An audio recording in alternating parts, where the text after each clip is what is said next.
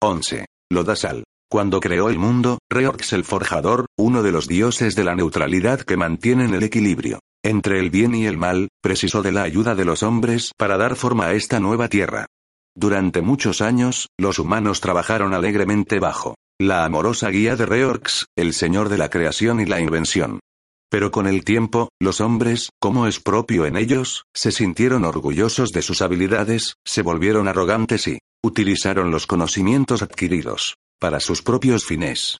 Al comienzo de la era de la luz, cuatro mil años antes de que el cataclismo alterara para siempre la faz de Kryn, Reorx montó en cólera por esta actitud altanera y transformó a algunos hombres en una nueva raza. Los desposeyó del saber que él, en el yunque de su forja inmortal, les había inculcado y dejó en ellos solo un deseo ardiente de manipular, montar, inventar y construir hizo que la estatura de esta nueva raza, a cuyos miembros se les conoció a partir de entonces como gnomos, fuera acorde en tamaño con sus mezquinos propósitos. Al malvado dios Idukel, patrono de los hombres avariciosos, le complació sobremanera lo ocurrido, pues sabía que el dios forjador había trabajado con ahínco a fin de crear un orden a partir del caos, y ello alteraba el equilibrio existente entre el bien y el mal. Idukel visitó a otro de los dioses neutrales, Chislev, y, con el propósito de sembrar la intriga, lo convenció de que la neutralidad no se mantendría, puesto que el mal estaba perdiendo posiciones. La única esperanza, afirmó, era que la neutralidad se hiciese con el control. A tal fin, Idukel persuadió a Chislev para que tomara cartas en el asunto. Chislev, a su vez, convenció a su compañero, Reorx, para que forjase una joya que consolidara la neutralidad en el mundo de Kryn. De este modo, se diseñó una gema grande, de color gris claro, fasecada, que contendría E. Irradiaría la esencia del Unitari, la luna roja de la magia neutral. La joya quedó depositada en dicha luna. Reorx, aunque aún estaba enojado, con los gnomos, los amaba, y discurrió el modo de hacerlos útiles a su causa. Les presentó un plan para el gran invento cuya fuerza motriz se alimentaría con una joya mágica, la gema gris. Como solo cabía esperarse de ellos, los gnomos construyeron una estrambótica escala mecánica que se proyectó al cielo de manera mecánica y llegó hasta la mismísima luna roja. Con una red mágica, proporcionada por el propio Reorx, un gnomo designado por el dios neutral, trepó hasta lo alto de la escalera y se apoderó de la gema gris, que pondría en funcionamiento el gran invento. Mas, cuando regresó a Kryn y abrió la red, la alhaja escapó y voló rauda hacia el oeste. Fascinados, la mayoría de los gnomos empaquetaron sus pertenencias y la siguieron hasta las playas occidentales y más allá. El paso de la gema originó que surgieran nuevas especies de animales y plantas y los ya conocidos sufrieran mutaciones de la noche a la mañana. En lugar de afianzar la neutralidad en Kryn, la joya hizo que el péndulo entre el bien y el mal oscilara con más rapidez que antes. Entonces fue cuando Reorx comprendió que él y Chislev habían sido engañados. Durante los muchos años que emplearon en ir tras la gema, los gnomos se dividieron en dos ejércitos. Las pesquisas de ambos grupos los condujeron hasta un príncipe bárbaro, llamado Gargat, quien, al tomar al artilugio por un regalo de los dioses, había atrapado la maravillosa alhaja y la había situado en lo alto de una torre a fin de salvaguardarla. Gargat rechazó las demandas de los gnomos, que reclamaban su propiedad, por lo que ambos grupos se declararon la guerra. Tras innumerables intentos fallidos, para asaltar la fortaleza de Gargat, por fin los gnomos lograron penetrar en ella. Ambos bandos se quedaron boquiabiertos al contemplar la luz gris aserada irradiada por la joya que bañaba el entorno con un resplandor cegador. Cuando recobraron la visión, las dos facciones gnomas se ensarzaron en una lucha. Uno de los bandos lo conformaban aquellos que ambicionaban la gema, el otro, los que sentían una curiosidad insaciable. Bajo el poder de la gema, los gnomos cambiaron. Los que codiciaban riquezas se convirtieron en enanos. De los curiosos surgieron los primeros, Kenders. Estas nuevas razas se propagaron con prontitud por todo Ansalón, tal y como sus parientes lejanos, los enanos de las montañas y los enanos de las colinas, ponían de manifiesto a la menor oportunidad que se les presentaba, los enanos gubis eran el resultado de matrimonios mixtos entre enanos y gnomos. Por desgracia, los miembros de esta nueva raza carecían de todas las buenas cualidades de sus antepasados. En vista de los resultados, las sociedades Noma y Enana prohibieron esta clase de matrimonios y los miembros de la nueva casta fueron expulsados de ambos clanes. Tal moción fue apoyada con más vehemencia por los enanos. forzados a una dura subsistencia en los restos ruinosos de ciudades abandonadas tras el cataclismo, los enanos guris desarrollaron con libertad su propia cultura o contracultura. Denominados en principio agar, o angustiados, los humanos los apodaron posteriormente enanos guris al advertir las paupérrimas condiciones en que vivían y la repugnancia que despertaban en casi todas las otras razas de Kryn. Así eran los aproximadamente 300 agar que habitaban en Lodasal. Antes del cataclismo, Lodasal había sido una mina rica y productiva que suministraba hierro de excelente calidad a las forjas de Torbardin. Pero, como consecuencia de la hecatombe, se desplomaron estratos rocosos sobre los pozos y cegaron todos los conductos, a excepción de un túnel largo que conducía a Torbardin. Incluso este único acceso presentaba una inclinación, casi vertical, que lo convertía en inaccesible. Este era el túnel al que los derros llamaban el foso de la bestia. Sin embargo, el cataclismo tuvo una parte positiva para los agar de Lodasal. La mayor parte de los túneles excavados por enanos permanecían intactos y, de hecho, en algunas zonas se conectaban con cavernas de una belleza sobrecogedora, moldeadas en el transcurso de los siglos por el agua que discurría a través de las montañas de Torliardin. Los 300 enanos gubis que habitaban en Lodasal se dividían en unidades familiares, moraban en los finales de los pozos cegados que no tenían salida, pero compartían las cuatro grutas naturales para uso común, decoraban sus hogares con objetos heredados de familia, tales como animales petrificados y otros pequeños tesoros rescatados de los montones de desechos y basuras de Torbardin. De esta suerte, Lodasal era a la vez una maravilla natural y una posilga espantosa. No esperarán que durmamos ahí, ¿verdad? Gimió Perian, sin detener su inquieto ir y venir por la habitación. Nomskul, el enano Guyay que los había rescatado del foso de la bestia, los había conducido a este lugar y se había marchado con la promesa de regresar enseguida con comida y algunos amigos. Perian rozó con las puntas de los dedos el borde andrajoso de la mugrienta manta que cubría la cama, carente de patas, y dio un puntapié a un hueso rancio que estaba tirado en el sucio suelo. Temblorosa, la enana se encogió sobre sí misma y miró con desaliento en derredor, en busca de algún sitio en donde tomar asiento. La habitación, de poco menos de dos metros cuadrados, tenía dos puertas y, a juzgar por las marcas dejadas por los picos en las frías paredes gris verdosas, se había excavado en el sólido granito. Unas vigas gruesas cubiertas de moho se entrecruzaban en el techo de forma desordenada, sin seguir un diseño, o tal vez la falta de simetría se debía a que los gulis habían desmontado algunas a fin de utilizarlas en otro lugar.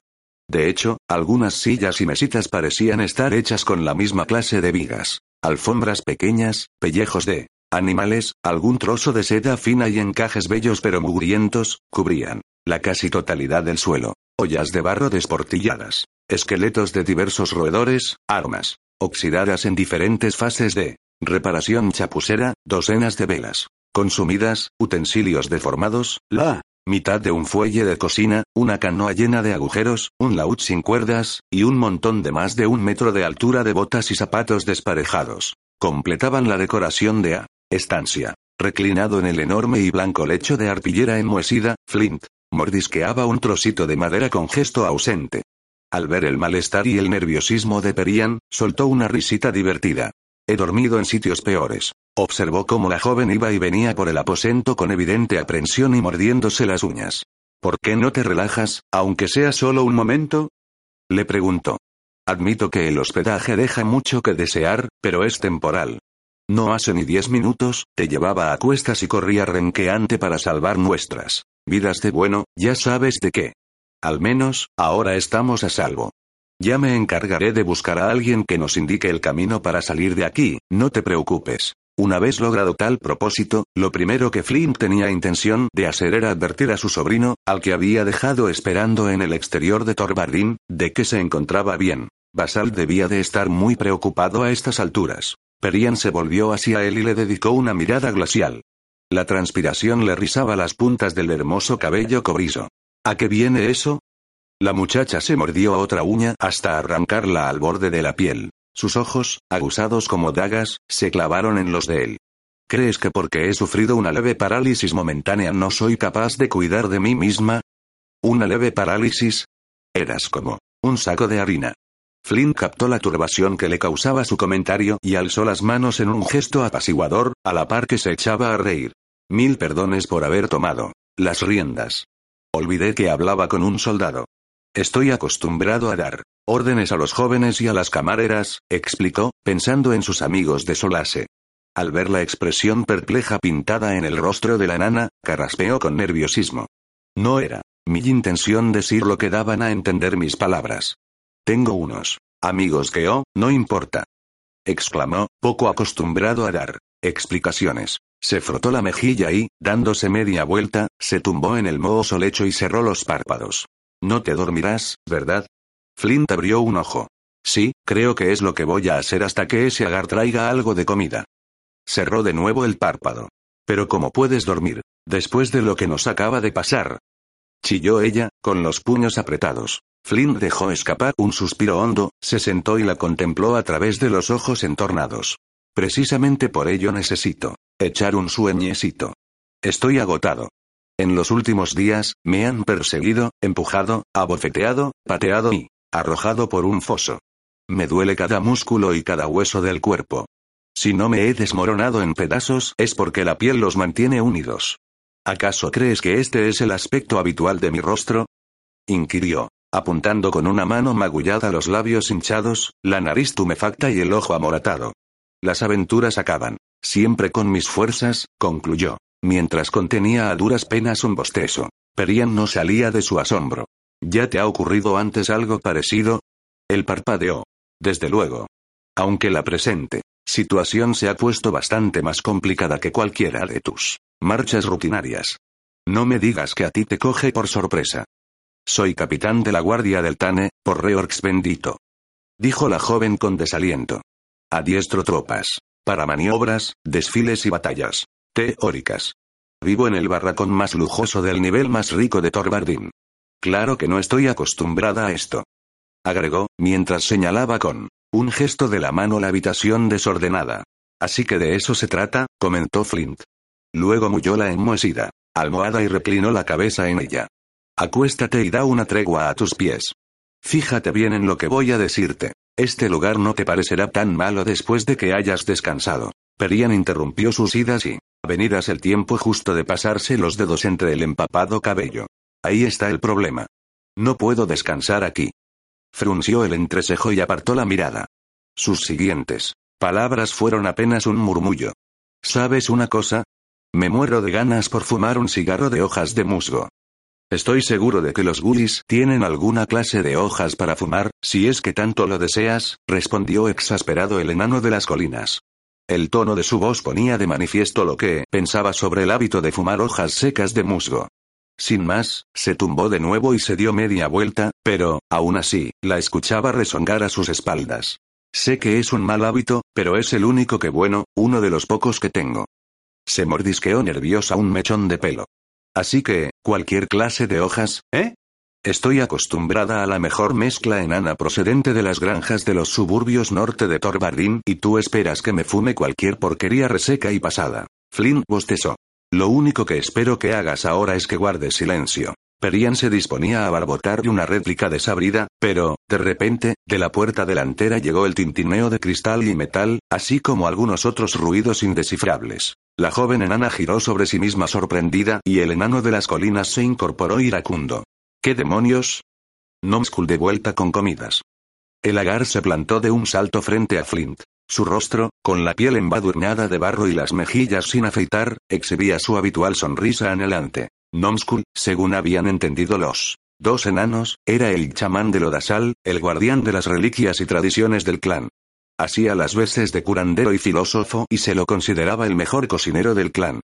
Era algo así como su bien amado líder, quizá más por sus habilidades culinarias que por su sabiduría. El hombrecillo vestía una túnica, corta que le llegaba a las rodillas, maloliente y raída, llena de bolsillos de distintos tejidos y variedad de tamaños. Del cinto colgaba un saquillo de tela roja atado con un pedazo de bramante. Traía en las manos un cuenco que contenía algo humeante, grisáceo y fibroso, que puso justo bajo la bulbosa nariz del enano de las colinas. Flint no tardó en olvidar su mal humor ante el apetitoso aroma. Olisqueó una vez más con deleite y aceptó la cuchara doblada que le ofrecía Nomskull.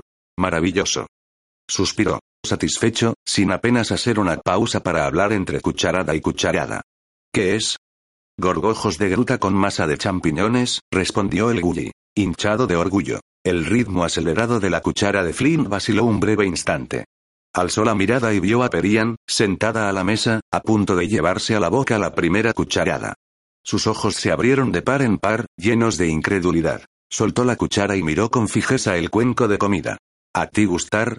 preguntó él. Anhelante Gully a Flint. El enano de las colinas se levantó de la cama, se limpió los labios con la manga y dejó el cuenco sobre la mesa. Sí, Nomskull. Está mmmmm. Muy sabrosa. Complacido, el Gully se palmeó el prominente vientre que se marcaba bajo la sucia y sencilla camisola. Yo traer más. Ofreció, encaminándose hacia la puerta. Aguarda. Gritó Flint, quien se acercó al enano Gully que se había parado. Verás, Nomskull, comenzó buscando las palabras adecuadas. Te agradezco que nos hayas salvado y todo eso, ya sabes. Pero ahora quiero marcharme. Perian se aproximó a Flint con premura. También yo, dijo, mirando con el entrecejo fruncido al enano de las colinas. Las regordetas mejillas de Nomskull se iluminaron con una amplia sonrisa. Rey y reina querer dos hojas uno. No mover de aquí. Yo volver enseguida. El Gully salió a toda carrera y desapareció en el oscuro túnel. Qué hombrecillo tan singular y complaciente, comentó Flint. Sin duda ha ido a reunir una escolta que nos acompañe. ¿Qué son todas esas zarandajas de rey y reina? Inquirió Perian, con la mirada fija en la puerta por donde había salido el Gully. Lo ignoro. Probablemente se trata del título honorífico para los invitados, opinó, encogiéndose de hombros. Perian asintió en silencio, con expresión ausente, mientras aguardaban el regreso de Nomskull, Flint paseó por la estancia, a la vez que miraba los rincones y cogía y examinaba algunos de los objetos, atesorados por los guris. Tendió a Perian un peine de cari sucio, al que le faltaban algunos dientes. La joven se sentó en el borde del lecho y pasó los seis dientes restantes del peine por la melena enmarañada. ¡Auk! Se quejó, al tirarse de un mechón muy enredado. Estoy deseando librarme de estas ropas, mugrientas y embarradas. Los pantalones están tan rígidos que apenas puedo doblar las rodillas. Flint arqueó las cejas al ocurrírsele una idea de súbito. Por cierto, ¿hacia dónde piensas? ¿Dirigirte cuando salgamos de aquí? A casa, por supuesto, no dudó en responder Perian, mientras se sacudía los pegotes de barro seco adheridos a los pantalones. Vaya pregunta. Ah, ¿qué otro lugar? Enmudeció de repente, contuvo el aliento y se llevó una mano a la boca. Comprendo lo que quieres decir. No puedo regresar a Torbaldín. Pitrit cree que he muerto. No me dejará con vida después de lo ocurrido en el foso. Se recostó en la cama con desaliento. Torbardín es mi hogar. Los Tewar son mi clan, dudo que ningún otro grupo me acepte. Y no sé vivir en ningún otro lugar que no sea bajo tierra. La joven se arrancó otra uña de un mordisco. Flint la observó un momento. Luego, propinó una palmada en el tablero de la mesa. ¿Pero por qué quieres vivir entre semejantes degolladores, embusteros y asesinos? No todos los habitantes de la ciudad Tewar son como Pitrick, ¿sabes? Dijo, temblorosa por la ira. Hay muchos buenos semiderros, como yo, e incluso muchas buenas personas entre los hilar de sangre pura. Oh, claro. La gran traición es un monumento a la bondad de los hilar de sangre azul y de los enanos de las montañas en general. Se mofó Flint, a la vez que pateaba un fragmento de cerámica que salió volando por el aire. Perian se incorporó y soltó una risita desganada. ¿Acaso crees que los enanos de las montañas disfrutaban de una vida cómoda y agradable tras el cataclismo? El hambre se cobró miles de víctimas en Torbardín, entre ellas, mis abuelos. Al menos, los enanos de las colinas, acostumbrados a la vida en la superficie, pudieron buscar alimentos. Esbozó una sonrisa despectiva. Vosotros, los enanos de las colinas, sois unos fanáticos ignorantes y unos sectarios. En ese caso, nuestros pueblos tienen algo en común, replicó él, con una voz fría, sin inflexiones. Un silencio incómodo se cernió sobre la estancia. Al cabo de un momento, Perian se levantó de la cama. De cualquier modo, todo eso carece de importancia, puesto que me es imposible regresar con los míos, dijo con desaliento. No te preocupes, Perian, la animó Flint, mientras le palmeaba la espalda. Luego, se sintió como un estúpido y carraspeó. Probablemente, encajarás en el mundo exterior mejor de lo que piensas. Eres distinta de los otros Tewar que conozco. Tú no sabes nada sobre los Tewar, lo acusó la joven, cuyas pupilas centelleaban rebosantes de ira. Una vez más, Sé una cosa. Que eres semiderro. Por tu físico, no te pareces a ellos. Ni siquiera a los otros Tewar, replicó con sequedad, mientras se cruzaba de brazos con arrogancia. Como sé, también que nadie con la mentalidad de un Tewar habría defendido a un enano de las colinas en el foso de la bestia. Sus ojos se estrecharon. De todos modos, ¿por qué lo hiciste? La joven se agitó bajo la mirada escrutadora del enano. Lo ignoro. Durante años, me he limitado a ser testigo de los abusos cometidos por Pitrik sobre todo y sobre todos, desde los agar, hasta, hasta mí misma, a sabiendas de que tantos atropellos los llevaba a cabo para satisfacer su retorcido sentido del humor, por divertirse. Supongo que algo se rompió hoy dentro de mí, cuando oí lo que le hizo a tu hermano, cuando vi a aquel aterrado agar precipitarse por el pozo me fue imposible quedarme allí, sin hacer nada para impedir que cometiera otra atrocidad. La joven resopló e hizo una mueca antes de proseguir. Para serte sincera, jamás imaginé que se atrevería a empujarme a mí. Pitrick es merecedor de una muerte lenta, prolongada, dolorosa, concluyó, con los puños apretados. La tendrá. Ese bastardo sin entrañas, Flint, congestionado por la ira, buscó los ojos de Perian. Pagará por lo que nos ha hecho a todos, pero en especial por lo que hizo con Ailmar. El enano quebró un pedazo de arcilla entre el dedo índice y el pulgar. ¿Quién es Ailmar? Flynn relató con amargura la muerte de su hermano. Conforme hablaba, su furia crecía, alimentada por la frustración y la forzosa inactividad a que estaba sometido. ¿Dónde se ha metido ese y cabeza hueca? Resongó con impaciencia. Nomskul, lo corrigió Perian. Tanto da. Flint fue hacia la puerta y asomó la cabeza. De pronto, el hombrecillo salió, como una exhalación de un corredor lateral. Corría a trompicones a causa del peso de una enorme caja de madera que acarreaba. Pasó junto a Flint y dejó caer su pesada carga en el suelo, sin ninguna ceremonia. El enano de las colinas miró con desagrado la caja. ¿Qué demonios es eso? Preguntó a voces, con lo que el hombrecillo estuvo a punto de caer de bruces por el sobresalto. Ser dos hojas que rey y reina pedir. Respondió Nomskul, señalando la caja con una mano pringada de porquería. Flint y Perian miraron desconcertados dentro de la arqueta y comprobaron que, en efecto, contenía un revuelto montón de hojas de papel sucias, mohosas y descompuestas. Rey encontrar ahí dentro buenas larvas para que reina comer. Nomskull dedicó un guiño cómplice al enano de las colinas. A Flynn no le pasó inadvertido que Perian tragaba saliva para contener la náusea. Solo con un esfuerzo denodado, el enano logró hacer acopio de la escasa paciencia que tenía a fin de dominarse y hablar con voz calma. No queremos hojas de papel. Lo que queremos es marcharnos, salir de aquí. Ten la amabilidad de guiarnos hasta la superficie y, si estás muy ocupado, que nos acompañe una escolta. Rey querer ahora falta dos para. Reina. Nomskul estaba perplejo por esta nueva petición. El aspecto de la reina era ya bastante sucio, pero se encogió de hombros y extendió las manos para medirle la cintura, resuelto a encontrar alguna falda con las que se diferenciaban las féminas agar de sus compañeros. Por supuesto que no queremos. Una falda, pequeño mamarracho. Explotó el enano de las colinas. Perian le posó una mano sobre el hombro. No te ha entendido. Se volvió hacia Nomskul y preguntó, ¿cuántas salidas hay en Lodasal? El agar se limpió la nariz con la manga. Una, dijo, alzando tres dedos. Foso de la bestia, corredor del basurero y gruta gran grieta. ¿Corredor del basurero? inquirió Perian, sin poder evitar una sensación de náusea. Arriba, en suburbios, explicó. Nomskul. Conseguir buena comida de enanos de ojos raros. El agar se tiró de los párpados de forma que los globos oculares pareciesen mayores, luego, visqueó y se echó a reír.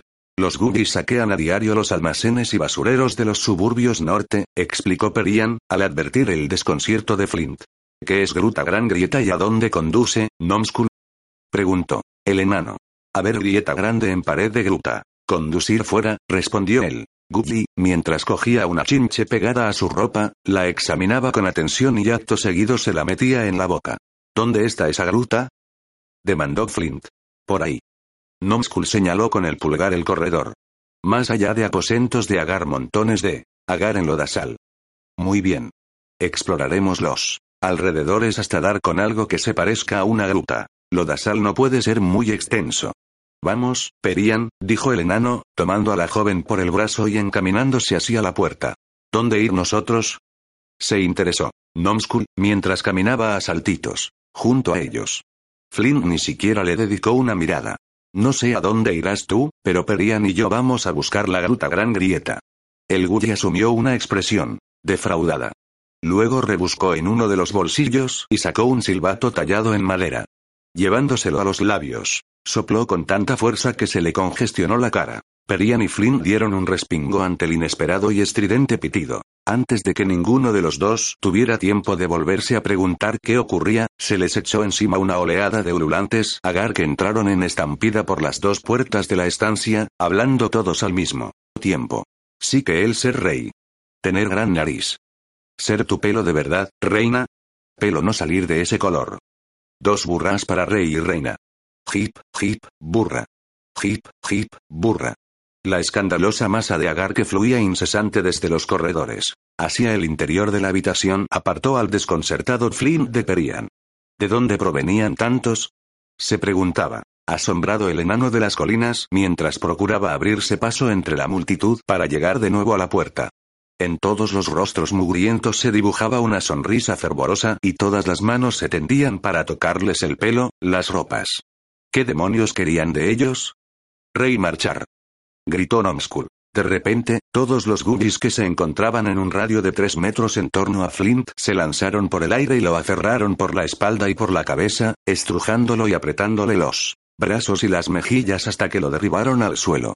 Alguien le metió un dedo en el ojo amoratado, pero Flint tenía el lado derecho del rostro presionado contra el piso y N1 siquiera pudo proferir un juramento contra el autor de la infame acción. ¿Qué os ocurre? Chilló Perian para hacerse oír sobre el tumulto. Aun cuando no la habían derribado, diez enanos goodies se colgaban de sus brazos y piernas. El agar tendido sobre el pecho de Flint rodó sobre un montón de miembros enredados en de antes cuando el enano, sacudiendo la cabeza, se debatió para incorporarse. Flint tenía el rostro congestionado por la ira. Trazó un amplio viraje, con los puños levantados, listos para golpear. Rey y reina deber quedarse en Lodasal. Anunció Nomskull, que se había subido sobre una mesa para que todos lo vieran. La porquería decirlo así. ¿Por qué ría? ¿Por qué ría? Porque, ría. Corearon los goodies mientras saltaban, brincaban, chillaban y farfullaban alrededor de sus perplejos invitados. ¿De qué demonios habláis? exigió saber Perian. ¿Qué es eso de porquería? Una vez más, la ya conocida expresión de desconcierto se plasmó en el rostro de Nomskull. De repente, sus ojos se estrecharon en un gesto de sospecha. Estar probando a chamán. Nomskull para ver si él saberlo. El enano Guti visqueó en un esfuerzo por concentrarse y puso los ojos en blanco como si buscara la respuesta en el interior de su cráneo. Al cabo, empezó a recitar con un soniquete irritante. Rey y reina descender por barrisal. En foso de bestia de golpe caer. Agar coronarlos, bailar y cantan. Y ellos soberanos por siempre jamás. Nomskull brincó de contento por haber superado con éxito la prueba. Eso ser lo que porquería. Anunciar. La muchedumbre Gully reanudó sus gritos, brincos y alboroto mientras giraba en torno a sus recién proclamados monarcas. ¡Qué espanto!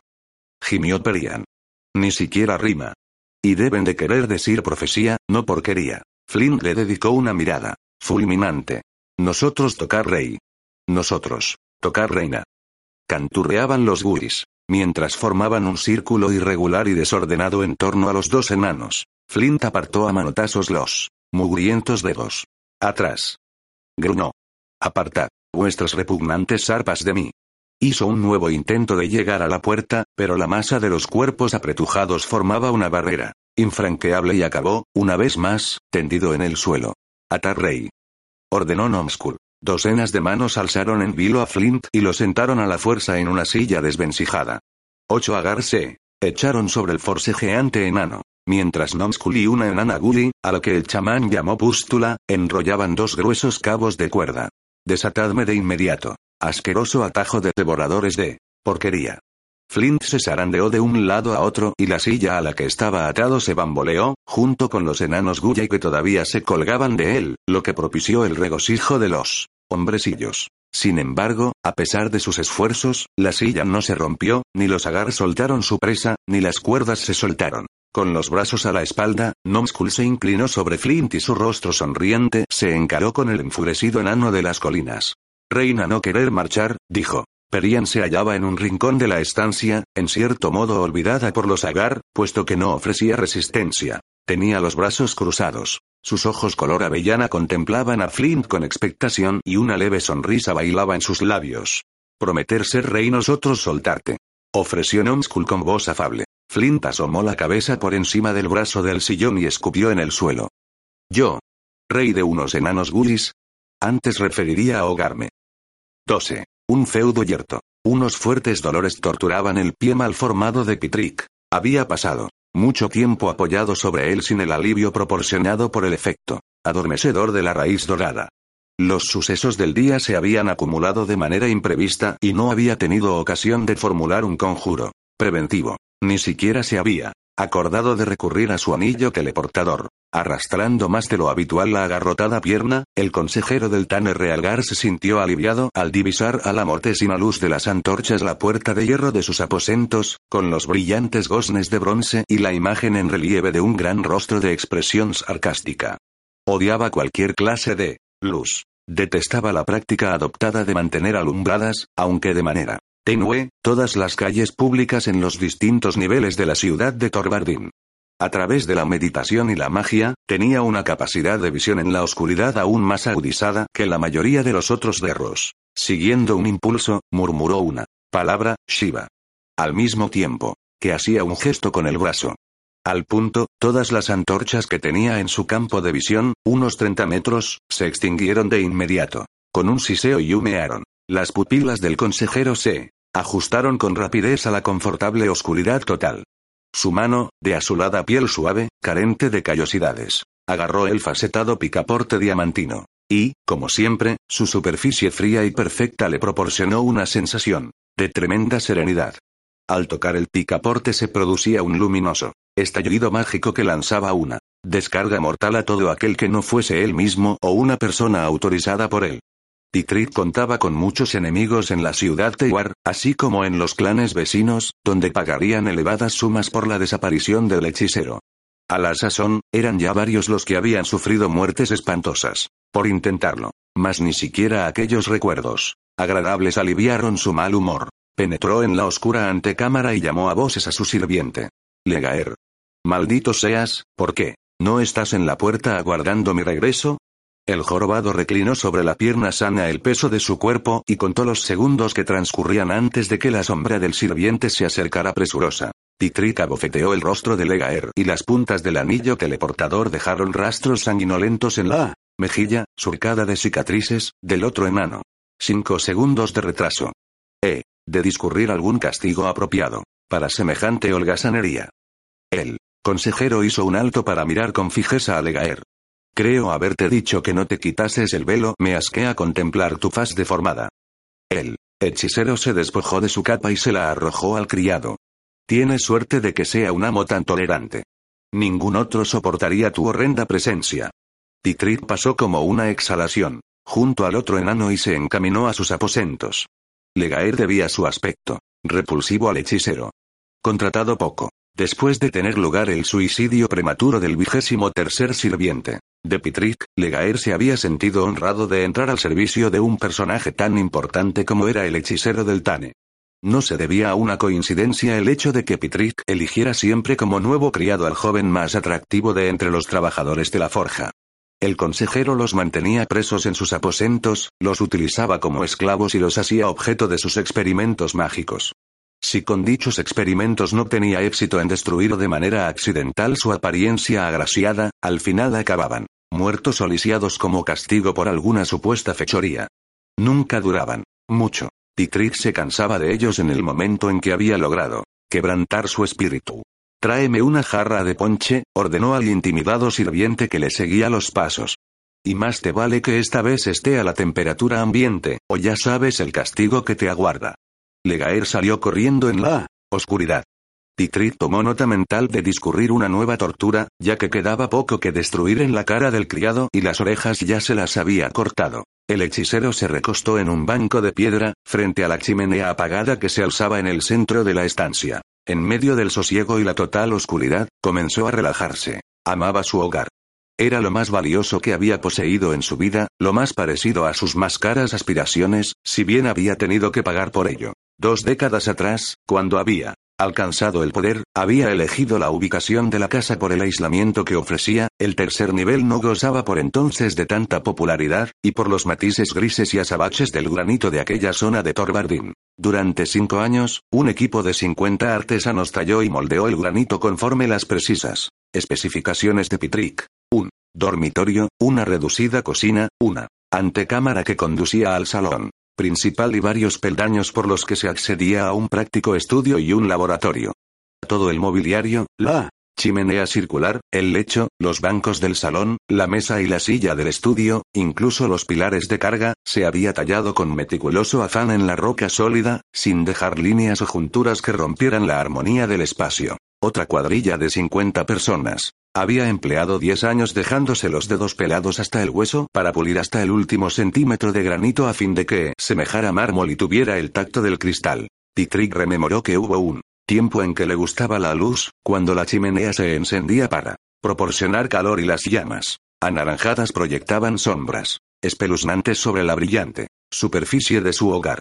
El hechicero chasqueó los dedos y al instante las llamas lamieron la negra piedra de la chimenea. Mantuvo el fuego bajo, solo lo preciso para que dibujara siluetas fantasmales en las paredes. Por fin regresó Legair con la bebida caliente, sin atreverse a alzar la cabeza mientras ofrecía el ponche a su amo. Titrit tomó la jarra de las manos de su sirviente con brusquedad y luego le ordenó retirarse con un ademán imperioso.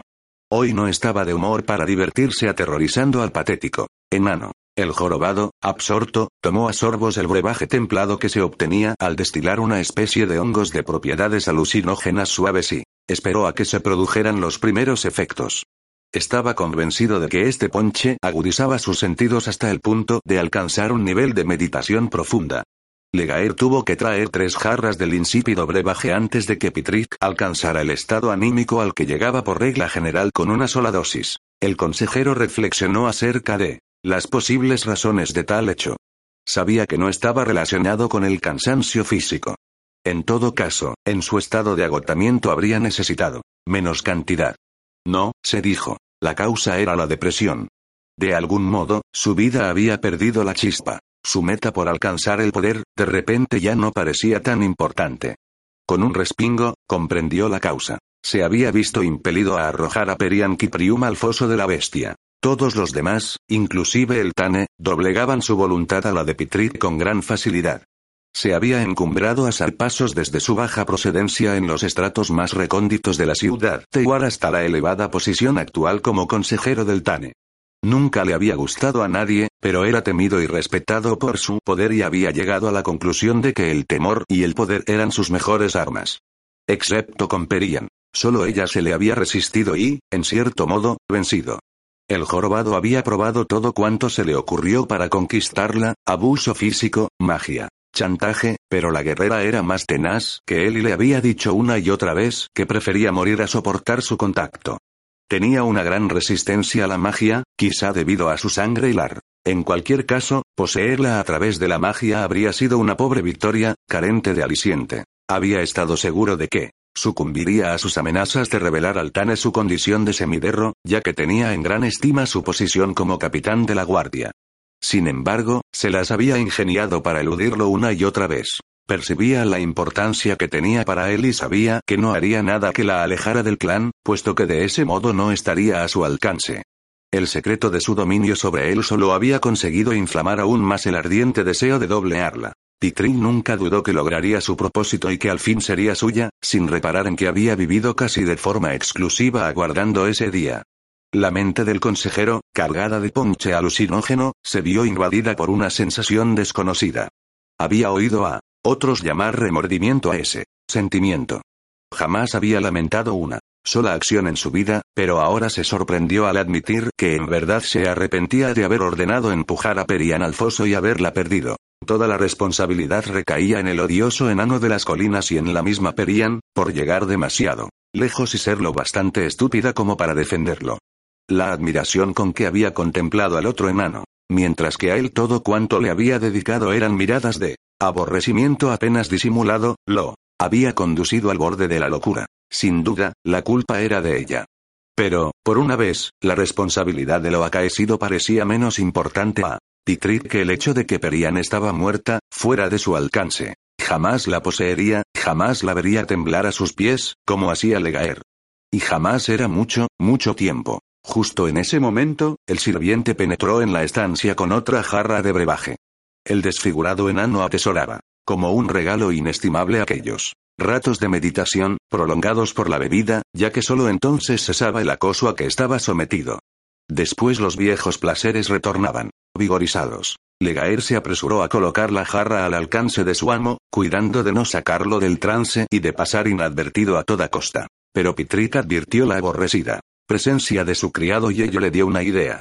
Una brillante idea nefasta. Su mano se disparó para aferrar al petrificado sirviente por la garganta. El brebaje de hongos incrementaba la fuerza del consejero y levantó al otro enano en vilo con facilidad, con tanta facilidad como si se tratara de un insecto. Tal vez haya un modo de lograr que Perien regrese. ¿Sí? Tengo la solución. Y ella será mi sirviente. Claro que el puesto está ocupado en este momento. Legaer tenía los ojos desorbitados. Por el terror.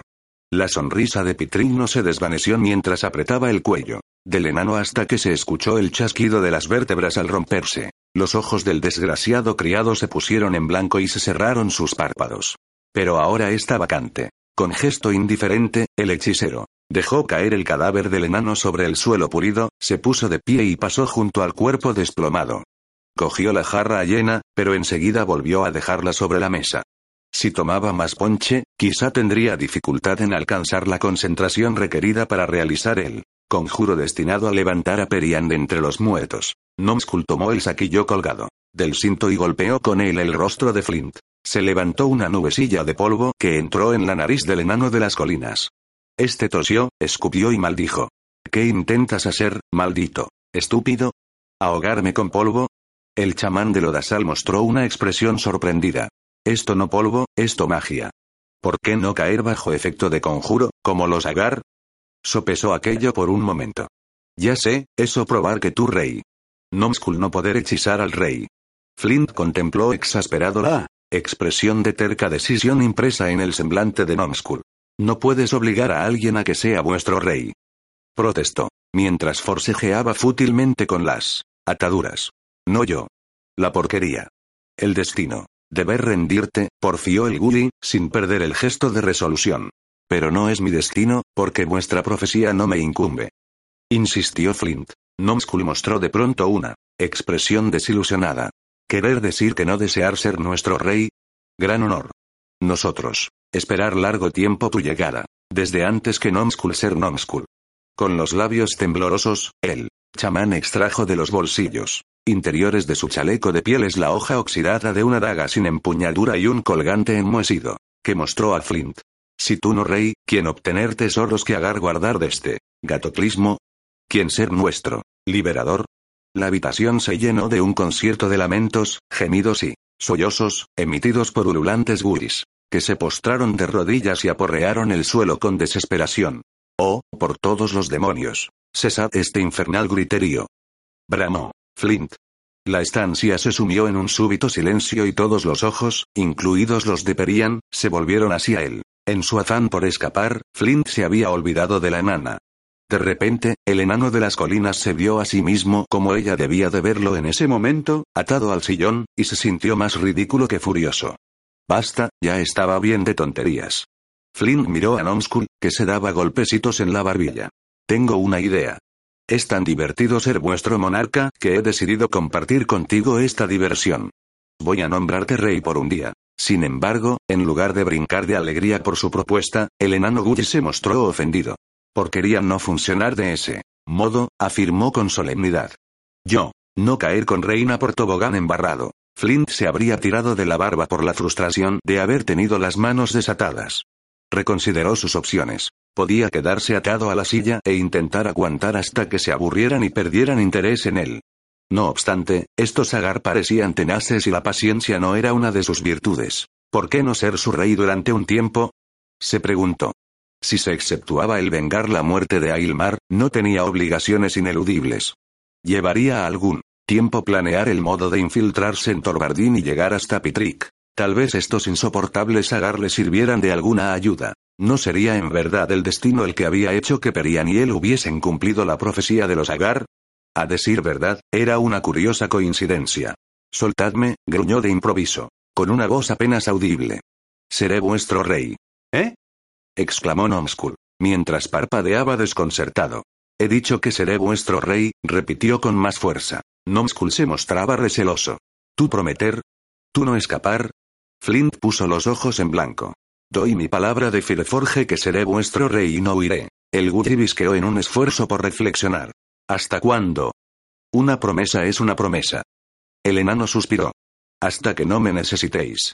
Y yo seré vuestra reina, intervino Perian, adelantando un paso, mientras sonreía a Flint y lo miraba con ojos risueños.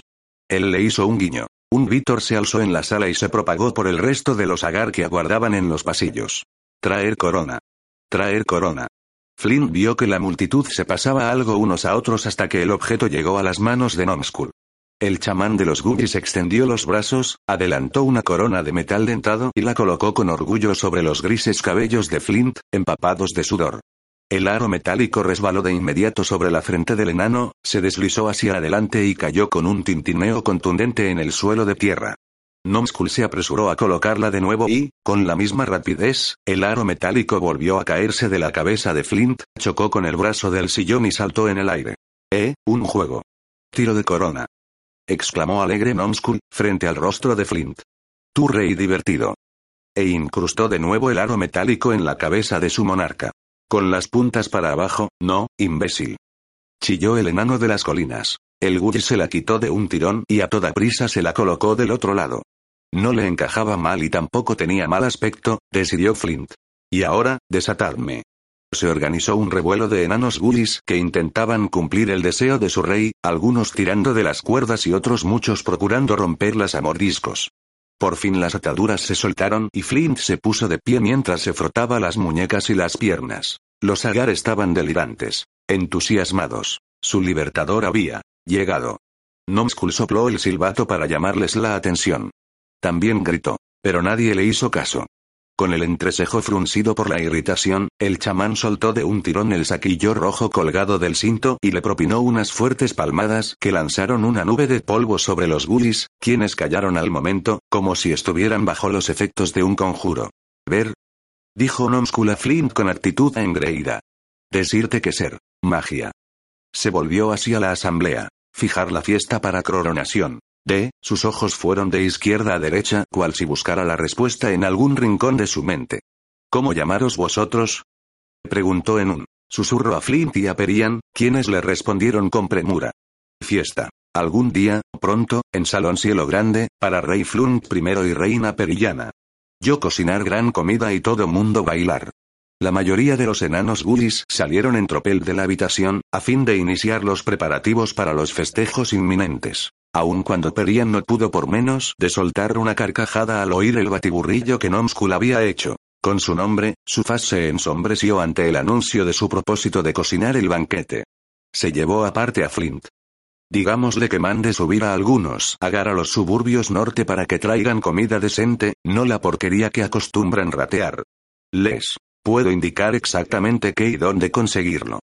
Su semblante se animó. Oye, podrían incluso conseguir un poco de mezcla para fumar, ¿no crees? ¿No sería algo arriesgado hacer una incursión a Torbardín? Los Agar lo hacen a diario, respondió Perian. Me limitaré a indicarles que sean un poco más selectivos. Flint llegó a la conclusión de que la sugerencia de la nana era una buena idea y poco después Nomskull enviaba a dos goodies a los suburbios con las instrucciones específicas de Perian. De hecho, era una idea tan estupenda que Flint decidió enviar a otros dos enanos goodies a través de la gruta Gran Grieta, como la llamada Nomskull, para solucionar su mayor preocupación. Basalps. Para entonces, su sobrino debía de haber regresado a Casa Colina y probablemente pensaba que su tío había desaparecido del mundo de los vivos. De acuerdo con las referencias dadas por Nomskull, Flint tenía una ligera idea de la localización de la gruta Gran Grieta, e imaginaba que emergía de Lodasal a la cordillera de las Carolis, probablemente en las inmediaciones de la punta occidental del lago Maso de Piedra. Flint en persona seleccionó a dos jóvenes Goodies llamados Kainker y Garfield les dio, lo mejor que supo, las indicaciones para llegar a Casa Colina, así como una somera descripción de Basalps. Flint garabateó una nota y la metió en el bolsillo del chaleco de Kainker. Entrega este papel a mi sobrino, lo instruyó, cuando se pusieron en camino. Por él sabrá que me encuentro bien. No abrigaba muchas esperanzas de que los dos jóvenes llevarán a cabo la empresa con éxito, pero merecía la pena intentarlo. Excitada por la perspectiva de obtener unas hojas de musgo, Perian se había dejado llevar por un grupo de enanas que querían engalanarla para los festejos. Así pues, Flint, una vez atendidas sus primeras obligaciones como monarca y abandonado por todos en una bendita soledad, se sumergió en un sueño tranquilo y sin interrupciones. La transpiración empapaba el ralo cabello de Pitrick, y las gotas de sudor resbalaban por las sienes y se acumulaban sobre el labio superior. De manera inconsciente, su lengua, entumecida lamió el sudor, tan absorto estaba en el pesado tomo encuadernado en piel que tenía ante los ojos. El hechicero estaba sentado a la pulida mesa de granito que se alzaba a la derecha del acogedor estudio, tres escalones sobre el nivel de la sala principal. A su izquierda había estanterías desde el suelo hasta el techo, repletas de pesados volúmenes, rollos, de pergamino ajado, un bocal con dientes, trozos de pieles, un cáneo de arpía, un colmillo de ogro, plumillas y tinteros, y diversos ingredientes, disecados. Las estanterías a la derecha del cuarto estaban destinadas a contener recipientes con componentes en bruto de toda clase de color, olor y consistencia imaginables, incluidas glándulas de rana, sumergidas en un líquido turbio y fosforescente, sangre de grifo dorado, lava rojiza, glándulas sudoríparas de un oso lechuza, mercurio, secreción de babosa gigante y grasa derretida de serpiente de cascabel. Titrick repasó la última página del libro de hechizos, siguiendo las palabras con la carnosa yema del índice. Cerró de golpe el tomo y, con el entrecejo fruncido, contempló absorto las llamas de la chimenea. Tendría que utilizar el pergamino de deseos. Los conjuros para reanimar a los muertos, resucitar cadáveres o efectuar la reproducción clónica de alguien requerían todos, el cuerpo, muerto o, al menos, parte de él. El hechicero también consideró la posibilidad de reencarnar a Perian, pero no estaba a su alcance controlar o predecir el aspecto del nuevo ser y la muchacha no le sería de utilidad bajo la forma de un insecto, por ejemplo. Además, esta fórmula requería también el cadáver. Mediodía de investigaciones sistemáticas había llevado al Derro a elegir uno de los conjuros más simples que existían. Uno que no requería componentes desagradables o difíciles de obtener, ni largas fórmulas mágicas que memorizar, ni efectos pirotécnicos, con que despertar el sobrecogimiento de espectadores. Rara vez los deseos no se encarnaban, siempre ocurría algo. Si bien sucedía a menudo que los resultados obtenidos eran distintos de los esperados. Esto se debía a que siempre se cumplían al pie de la letra las palabras formuladas por el hechicero oficiante, quien no se había tomado el tiempo suficiente para reflexionar sobre la precisión de su lenguaje. La realización de un conjuro de deseo implicaba siempre el pago de un alto precio. El hechicero envejecía al instante cinco años, tanto daba si elegía invocar una escudilla de papilla de avena como si su intención era rescatar de la muerte a una joven enana de cabello cobrizo. Pero, para la larga vida de un enano, cinco años no representaban un precio excesivo. El consejero se aproximó a las estanterías y rebuscó entre los montones de rollos de pergamino hasta encontrar el que deseaba. Un pliego de frágil vitela contorneado con tinta roja descolorida. Era el mayor tesoro que había encontrado entre las pertenencias de su maestro muchos años atrás, después de haber envenenado al viejo hechicero. Titrig lo había reservado para una ocasión especial y sus dedos vacilaron antes de tirar de los extremos de la cinta de satén que ataba el rollo de pergamino. Tenía que elegir con cuidado las palabras con las que expresar su deseo antes de abrirlo y desencadenar su poder. Colocó el pergamino bajo el brazo y paseó arriba y abajo frente a la chimenea, olvidando por el momento el dolor de su pie tullido. ¿Qué es lo que quiero con exactitud? se preguntó en voz alta. Deseo que esté viva, que sea mi prisionera y que posea la misma belleza que tenía antes de que la bestia la devorara. Hizo un alto y arqueó las cejas en un gesto caprichoso, podría hacerla regresar sumisa, incluso que sintiera adoración por mí. Sacudió la cabeza. No, esa no sería Perian. Yo perdería el estímulo de domeñarla y de disfrutar de su despecho por el poder que ejercería sobre ella. Y ello es todo cuanto importa. Titrit pasó junto a una de las columnas y rodeó el cuerpo inerte de su criado para alcanzar la jarra del brebaje alucinógeno. Tomó solo un sorbo a fin de aclararse la boca y luego escupió el brebaje en el fuego. Unas lenguas de fuego se elevaron chisporroteantes hasta casi lamer el respiradero del techo y proyectaron más sombras danzantes en las suaves paredes de la cámara.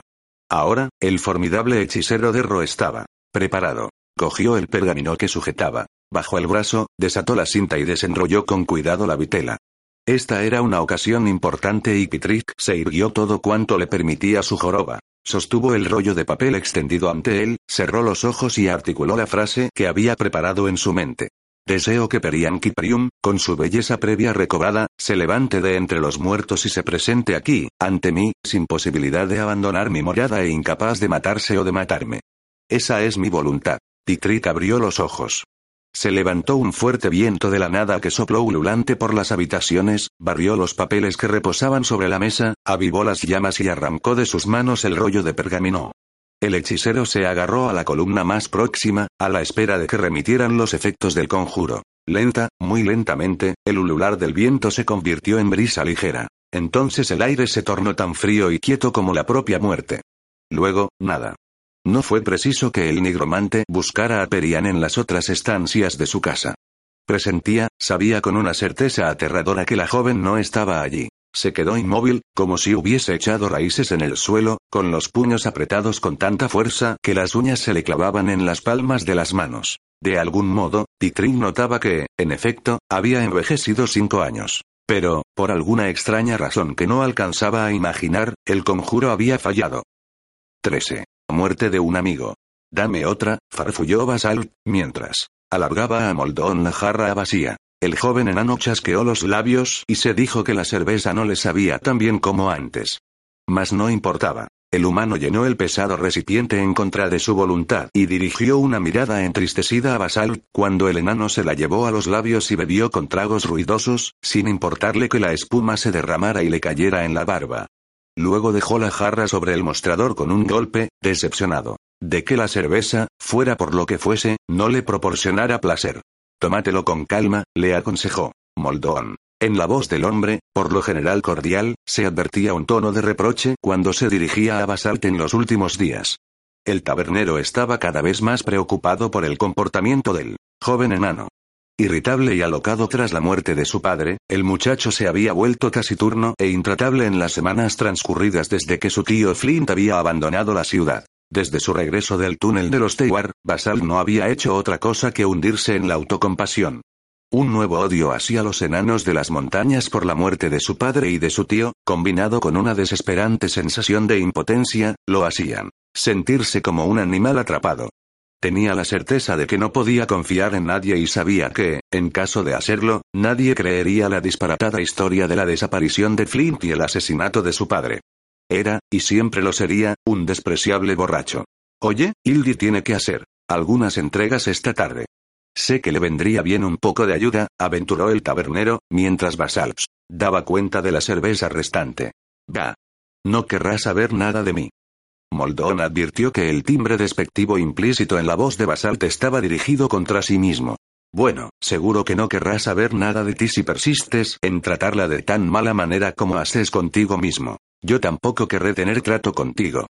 Espetó el tabernero, quien se volvió a atender los encargos de otros clientes mientras Basalt contemplaba con fijeza los restos de espuma adheridos al interior de la jarra. Por último, se puso de pie y se encaminó hacia la puerta. Salió al exterior y buscó con la mirada la franja larga y marrón de la calzada del paso. La nieve, teñida de rojo y púrpura por la luz del atardecer, cubría los montes circundantes con un manto prístino que contrastaba con el parche embarrado, que era casa colina. Hubo un tiempo en que la comunidad enana se habría sumido en una soñolienta inactividad bajo la capa invernal, en que sus residentes se habrían sentido satisfechos con aguardar la llegada de la primavera.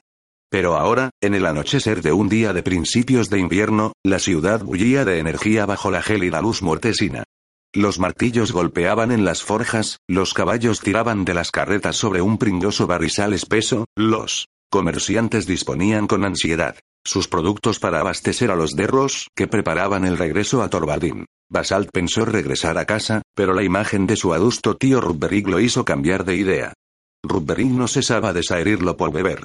De hecho, cuanto más groseramente se comportaba el enano más joven, más persistentes se hacían las quejas del de mayor edad. La casa familiar, un lugar donde imperaba la incomunicación y la sensación de culpabilidad desde la muerte de Ailmar, ahora semejaba un nido de enemigos y Basal no se sentía con ánimos de afrontar la situación. En consecuencia, el joven tomó asiento en los amplios peldaños de acceso a la caverna, sin importarle el aire gélido que soplaba en el valle. En cierto modo, dado su depresivo estado de ánimo, el viento helado casi le parecía un amigo que compartiera sus problemas y desdichas. Mientras estaba sentado, con la barbilla apoyada en las palmas de las manos y la mirada prendida en el suelo, atisbó el movimiento de un carro pequeño y familiar que transitaba, bamboleante por la embarrada calleja. Como Moldón había previsto, Hildi transportaba más barriles desde la fábrica de cerveza. Por un breve momento, mejoró su humor al ver a la joven enana, pero entonces recordó de pronto las indirectas sutiles de Hildy y sus no tan sutiles palabras de ánimo para que se dedicara a alguna actividad, cualquier actividad, según sus propias palabras, más útil que sentarse en la taberna. Basalt, dominado por la vergüenza, se levantó de los escalones y se agazapó tras la esquina del edificio para no ser visto, a pesar de sentirse infantil por proceder de aquel modo. La humillación le aconsejaba marcharse por el callejón y no parar de andar, pero su corazón opinaba de otro modo y lo hizo detenerse cuando daba el primer paso. Con los párpados apretados, Basalps se recostó contra la pared y se preguntó, en medio de la bruma producto de la cerveza, por qué sentía el impulso de huir de alguien a quien conocía de toda la vida y que había sido siempre su amiga. Lo que es más, rememoró con una sonrisa, Hildy le había dado su primer, y único, beso en los labios. Maldita sea gruñó, ceñudo. Por la mala suerte que lo perseguía. Sacudió la cabeza para aclarar las ideas y dio la vuelta a la esquina en el momento en que Hildy frenaba el tiro de caballos frente a la taberna. Hola, encantadora hija del cervecero, saludó con una galante reverencia. Luego se irguió, adoptando una pose jactanciosa, y sonrió a la muchacha sentada en el pescante del carro. Te ayudo. Hildy tendió los brazos, y él la bajó del vehículo. Disculpa que te mire con tanta fijeza, pero hubo un tiempo en que conocí a alguien parecido a ti, se burló ella. ¿Era un buen muchacho o debería decir que aún lo es? Le hizo un guiño. Me vendría bien un poco de ayuda. Entraré y preguntaré a Moldón lo que necesita. No tardaré. Basalt la siguió con la mirada mientras pasaba por la puerta. En ese momento se sentía mucho más feliz de lo que hubiese imaginado unos minutos antes. Silbando con gesto ausente, se dispuso a descargar los pesados barriles.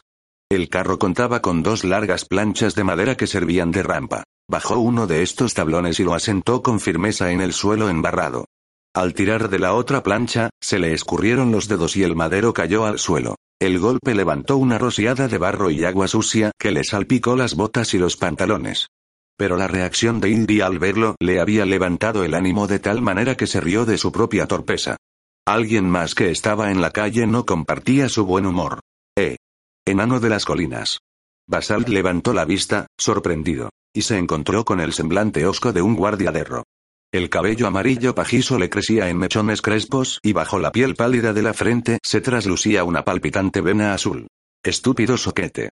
Me has salpicado las botas con la mugre de vuestra ciudad maloliente. Acusó él. Tewar. Basalt se irguió listo para devolver el insulto al beligerante Derro, pero recordó que Indy saldría de la taberna en cualquier momento. Con el único deseo de evitar cualquier enfrentamiento, y dar una buena impresión a la joven, dominó su primer impulso. Lo siento. Fue un accidente, musitó, aunque la disculpa se le atragantaba. Dicho esto, se giró hacia el carro, pero una fuerte mano cayó sobre su hombro y lo obligó a darse la vuelta. Un accidente. Gritó el derro. Eres un embustero. Vi cómo lo hacías a propósito para mancharme las botas. Ya las estás limpiando. El Tewar era fornido y musculoso, tan alto como basalto y llevaba cota de malla, guanteletes con nudilleras de hierro y yelmo. De su cintura pendía una espada corta. Por el contrario, el enano de las colinas estaba desarmado y sin prendas que lo protegieran. El joven sabía que, de ser provocado, el derro lo atravesaría de una estocada, sin la menor vacilación. Con la faz encendida por la cólera, Basalt consideró sus opciones. Por el rabillo del ojo atisbó a Hildy y a Moldón que salían de la taberna, atraídos por el alboroto. Ya me has oído, límpialas. Bramó el enano de las montañas. Que lo haga tu madre, la Goblin. intervino Hildi, fuera de sus casillas. Sus ojos echaban chispas mientras se acercaba a los dos enanos. Para entonces, un reducido grupo de curiosos se había reunido en la calle y contemplaba el enfrentamiento con cautela. Basalt advirtió que los ojos del derro, brillantes y encolerizados, se volvían hacia la joven. De pronto, lo que más lo asustaba en el mundo no era el peligro que lo amenazaba, sino el temor de que Indy se interpusiera entre ellos y lo humillase más de lo que se sentía capaz de soportar. O, lo que era peor, que la hiriesen. Ni siquiera un Hobgoblin. Admitiría como hijo a este pedazo de carne, gruñó Basalt, atrayendo sobre sí de nuevo la atención del derro. Sus miradas se encontraron, rebosantes de odio, y se trabaron como dos cornamentas. Ni siquiera un Hobgoblin. Consentiría que su hembra luchase por él, se mofó el Tewar. Aunque esta me serviría de diversión un par de horas, con la ayuda del incentivo adecuado. La expresión lasciva impresa en la faz del derro era más de lo que Basalt podía soportar. Con un aullido salvaje, se abalanzó sobre el enano de las montañas y sus dedos se cerraron en torno a la garganta del arrogante Tewar. El derro reaccionó con rapidez y estrelló el puño enguantado en el rostro de Basalt. El enano de las colinas se desplomó en el suelo, en medio del barro. Sentía un latido fuerte en el pómulo y, cuando se llevó la mano a la cara, la retiró manchada de sangre. Sofocado por la ira y la frustración, Basalt se incorporó de un brinco y cargó de nuevo contra el derro. Agachó la cabeza y embistió al otro en el estómago. El Tewar se tambaleó un poco, sorprendido por la fuerza del impacto, pero después rompió a reír al ver que Basal retrocedía a trompicones, aferrándose con las manos el cráneo, que había chocado con las anillas metálicas de la armadura del derro. Ahora ponte de rodillas, enano de las colinas, y limpia mis botas. Se mofó el Tewar, adelantando un paso, mas la alta figura de Moldón se interpuso entre ambos. Ya está bien. El humano. Contempló con fijeza al derro. Una expresión de cólera y desprecio se plasmó en su semblante. ¿Qué pretendes, viejo? demandó el guardia, mientras retrocedía. Un paso, con una mirada feroz. Vete de aquí, antes de que el asunto llegue demasiado lejos, advirtió Moldón. Alzó las manos, como si fuera a apartar de un empujón al derro. En un abrir y cerrar de ojos, el enano de las montañas desenfundó la espada. Yo decidiré hasta dónde llega el asunto. Te enseñará cómo se hacen respetar los Tewar.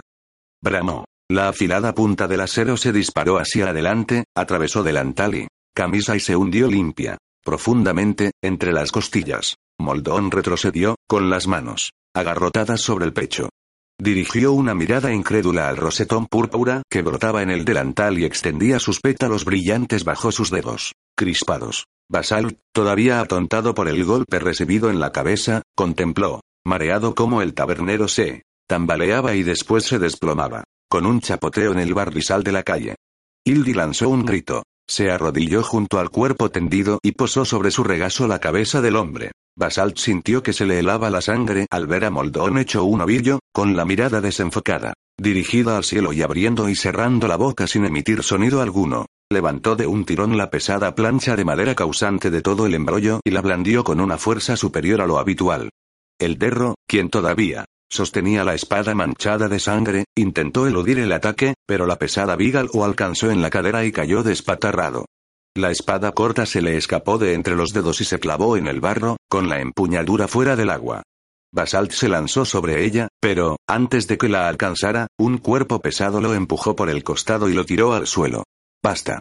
Gritó Tibalt, a escasos centímetros del rostro de su sobrino que se debatía en el barro.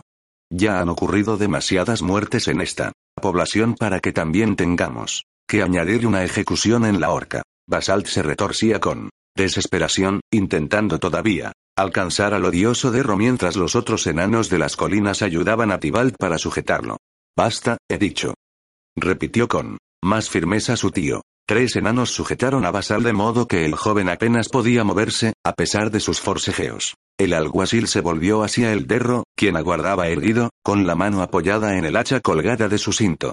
Entrega esa arma y acompáñame. Serás huésped de la ciudad, dijo Tibalt, indicando el edificio del ayuntamiento, situado una manzana más allá, que incluía la cárcel de Casa Colina, que contaba con una sola celda. El derro inició una protesta, pero, al parecer, algo en los ojos de Tibalt lo hizo cambiar de opinión. Asimismo, para entonces el número de espectadores había aumentado a varias docenas, todos ellos enanos de las colinas. Algunos comentaban, consternados al ver el cuerpo ensangrentado de Moldoón, pero ninguno se acercó para ofrecer consuelo a la llorosa Hildi. El enano de las montañas se encogió de hombros, recogió su espada, le limpió la sangre y la enfundó en la vaina. Luego desabrochó la hebilla del cinturón y se la entregó al alguacil. Pero el Moldoón, balbuceó. Basalt, incapaz de articular las palabras a causa de la ira que lo embargaba, viendo que el derro se alejaba calle adelante con uno de los alguaciles. Por Reorx. Gritó el joven. Dame tu hacha y déjame que acabe ahora mismo con él. Su voz era un clamor desesperado. Deja que la ley se encargue del asunto, respondió Tibalt con brusquedad. Ha sido una pelea en la calle, con muchos testigos. Una lucha que, tal vez, se habría podido evitar. Tibalt no finalizó la frase, pero Basalt comprendió a lo que se refería. Miró a la muchedumbre, buscando con desesperación algún rostro. Comprensivo, pero solo vio horror y piedad. Volvió la vista hacia Indy y se encontró con sus ojos anegados en lágrimas, mientras acunaba la cabeza del hombre muerto. De pronto, Basalt se sintió incapaz de seguir frente a esos enanos de casa colina. Se abrió paso a cotazos entre la muchedumbre, echó a correr y se metió por un callejón lateral. Siguió corriendo y giró en otra esquina, sin importarle hacia dónde se dirigía. Segado por las lágrimas, giró a trompicones por otra calleja, todavía sin rumbo fijo. Por último, sus piernas debilitadas y el ardor de los pulmones lo obligaron a frenar la marcha y después a detenerse. Respirando a boqueadas, se recostó contra un cobertizo para sostenerse. De improviso, se escucharon unas risitas, risas de niños. ¿Acaso habían presenciado el vergonzoso suceso y lo habían seguido desde la taberna para burlarse de él? No, no podía ser. Sin duda los chiquillos jugaban en el callejón. Con todo, a Basalt lo enfureció su regocijo. Largaos, mocosos. Siseó, entre los dientes apretados, sin darse media vuelta. Pero sus palabras solo tuvieron por respuesta más risas crueles y burlonas. Basalt giró sobre sí mismo, medio loco, dispuesto a darles un susto de muerte a aquellos demonios. De las sombras salieron los dos niños más feos y sucios que había visto en toda su vida. Echaron a correr mientras agitaban cuerdas y correas sobre sus cabezas como si cargaran contra el perplejo enano. Cayeron al instante sobre él como ratas y lo envolvieron con las cuerdas y las correas. Uno de ellos se le subió a la espalda y lo tiró al suelo.